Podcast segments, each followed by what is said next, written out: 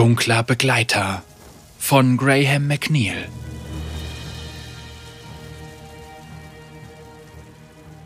Varus folgte einem Fluss, der sich durch die Wüste zog.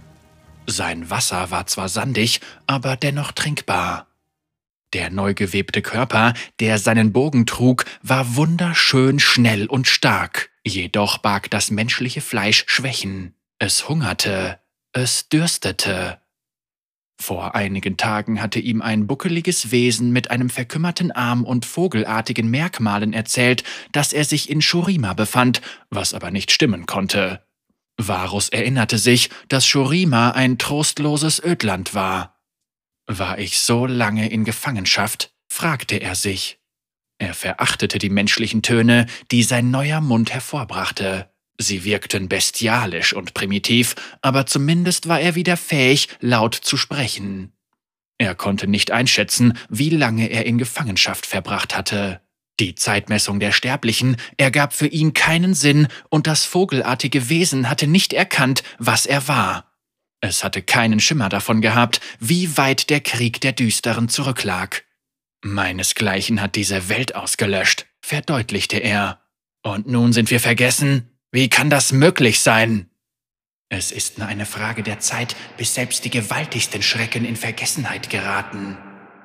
Die Stimme hallte in seinem Schädel wieder, und es war unmöglich, sie zu ignorieren. Wer von beiden war es? Kai oder Walmar? Er vermutete Wall, aber der Verstand der Sterblichen war so einfach gestrickt und so unrein, dass es ein schweres Unterfangen war, sie voneinander zu unterscheiden. Jedes Volk, das vergessen kann, wie es in den Abgrund der eigenen Auslöschung geblickt hat, hat kein Anrecht auf Leben, erwiderte Varus. Wir vergessen nicht, das war Walmar, entschied Varus. Schrecken werden zu Mythen, damit wir sie ertragen und aus ihnen lernen können, ohne den Verstand zu verlieren. Welch lächerliche Vorstellung. Varus wusste, dass er es niemals erlauben würde, den Untergang seines Volkes aus seinen Erinnerungen weichen zu lassen. Er wollte seinem Trotz gerade Ausdruck verleihen, als er Geräusche hinter der nächsten Flusskrümmung wahrnahm rufende Stimmen, grunzende Tiere und den Klang von Werkzeugen auf Gestein. Er rannte los, verbarg sich im Schatten eines umgekippten Obelisken und hielt Ausschau. Der neue Fluss hatte verschollene Ruinen eines uralten Gebildes mit Säulen und Statuen der ältesten Aufgestiegenen freigespült. Es handelte sich definitiv um die Quelle der Magie, die er gespürt hatte. Alte Magie. Die Art, die die feuerhaarige Königin benutzt hatte, um sein Volk zu unterjochen. Dieselbe Art, die ihn unter ionischem Fels in Gefangenschaft gehalten hatte. Braungebrannte Männer, die drahtig wie Wölfe waren, bearbeiteten die Ruinen und legten versteckte Kammern voll Relikten frei, während stämmige Lasttiere die ausgehobenen Felsen aus den Tiefen des Bauwerks hieften. Krieger mit Brustpanzern aus Leder, die Hakensperre trugen, bewachten das Gelände. Varus schmunzelte, schwang sich auf den Obelisken und spannte bei seiner Landung den Bogen. Violettes Licht strömte durch den lebenden Bogen, wie er sich bog, und ein knisternder, funkelnder Pfeil begann sich in der Luft zu formen. Warum musst du sie töten? Das war Kai. Er verachtete sinnloses Töten. Varus Hände begannen zu zittern, als Kai darum kämpfte, den Bogen zu senken. Deinesgleichen hat mein Volk vernichtet, entgegnete Varus und setzte seinen Willen durch, um das Ziel im Visier zu behalten. Mehr Gründe brauche ich nicht. Er nahm das Ziel des knisternden Pfeils gerade in Augenschein, als ihn ein stämmiger Krieger mit geteiltem Bart und rasiertem Kopf erblickte und einen Warnschrei ausstieß. Muss also jeder, der deinen Pfad kreuzt, sterben? Varus atmete aus und ließ den Pfeil fliegen, noch bevor er erneut einatmete. Das Geschoss blitzte durch die Luft, bohrte sich durch das Herz des bärtigen Kriegers und brannte sich sauber durch seinen Körper hindurch. Der Mann sackte augenblicklich zusammen, sein Mund im Schock weit geöffnet. Die anderen warfen ihre Speere, doch Varus war bereits in Bewegung.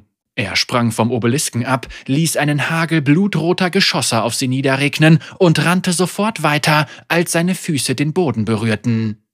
Ein Hakenspeer schnellte auf ihn zu. Er wich zur Seite aus, kam wieder auf die Füße und feuerte ein paar purpurroter Pfeile ab, die sich zielgenau in die Brust des Angreifers bohrten. Varus sprintete, sprang und schnellte durch die Ruinen, während er seine Ziele mit leuchtenden Geschossen und absoluter Präzision in die Knie zwang. Nach wenigen Sekunden war alles vorbei. 16 Leichen und kein Schweißtropfen auf Varus Stirn. Er spürte die Qual von Valma und Kai in seinem Inneren und grinste. Jeder Tod nagte an ihnen, schwächte sie weiter und machte sie unfähiger, sich gegen ihn zu wehren. Die Männer in der Ausgrabungsstätte warfen ihre Werkzeuge auf den Boden und rannten in Richtung des Flusses davon. Varus ließ sie entkommen. Sie waren ohne Bedeutung, und das Töten von Sterblichen ohne Waffen feuerte stets nur den Widerstand der zwei Seelen in seinem Inneren an.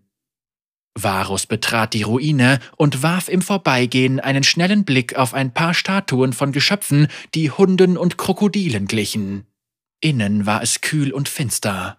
Die Mauern waren mit einem ausdrucksvollen Flachrelief überzogen und zeigten große Scheiben, die ein fruchtbares Land mit goldenen Strahlen bedeckten.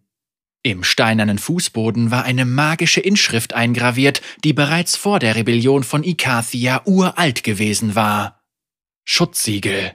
Einst mächtig, jetzt verklungen, bemerkte Varus, während er die beschriebenen Steinplatten überquerte und sich der emporragenden Statue eines mächtigen Götterkriegers mit Schlangenkopf näherte, der einst dort Wache gestanden hatte. Eine vergangene Katastrophe hatte sie umstürzen lassen, und hinter den Sandsteinüberresten offenbarte sich eine lichtlose Kammer. Er betrat sie. Das Leuchten des glimmenden Lichts an seinem Herzen enthüllte nichts als blankes Gestein, das durch antikes Feuer schwarz und glatt gebrannt worden war. Varus seufzte. Wo bist du, Schwester?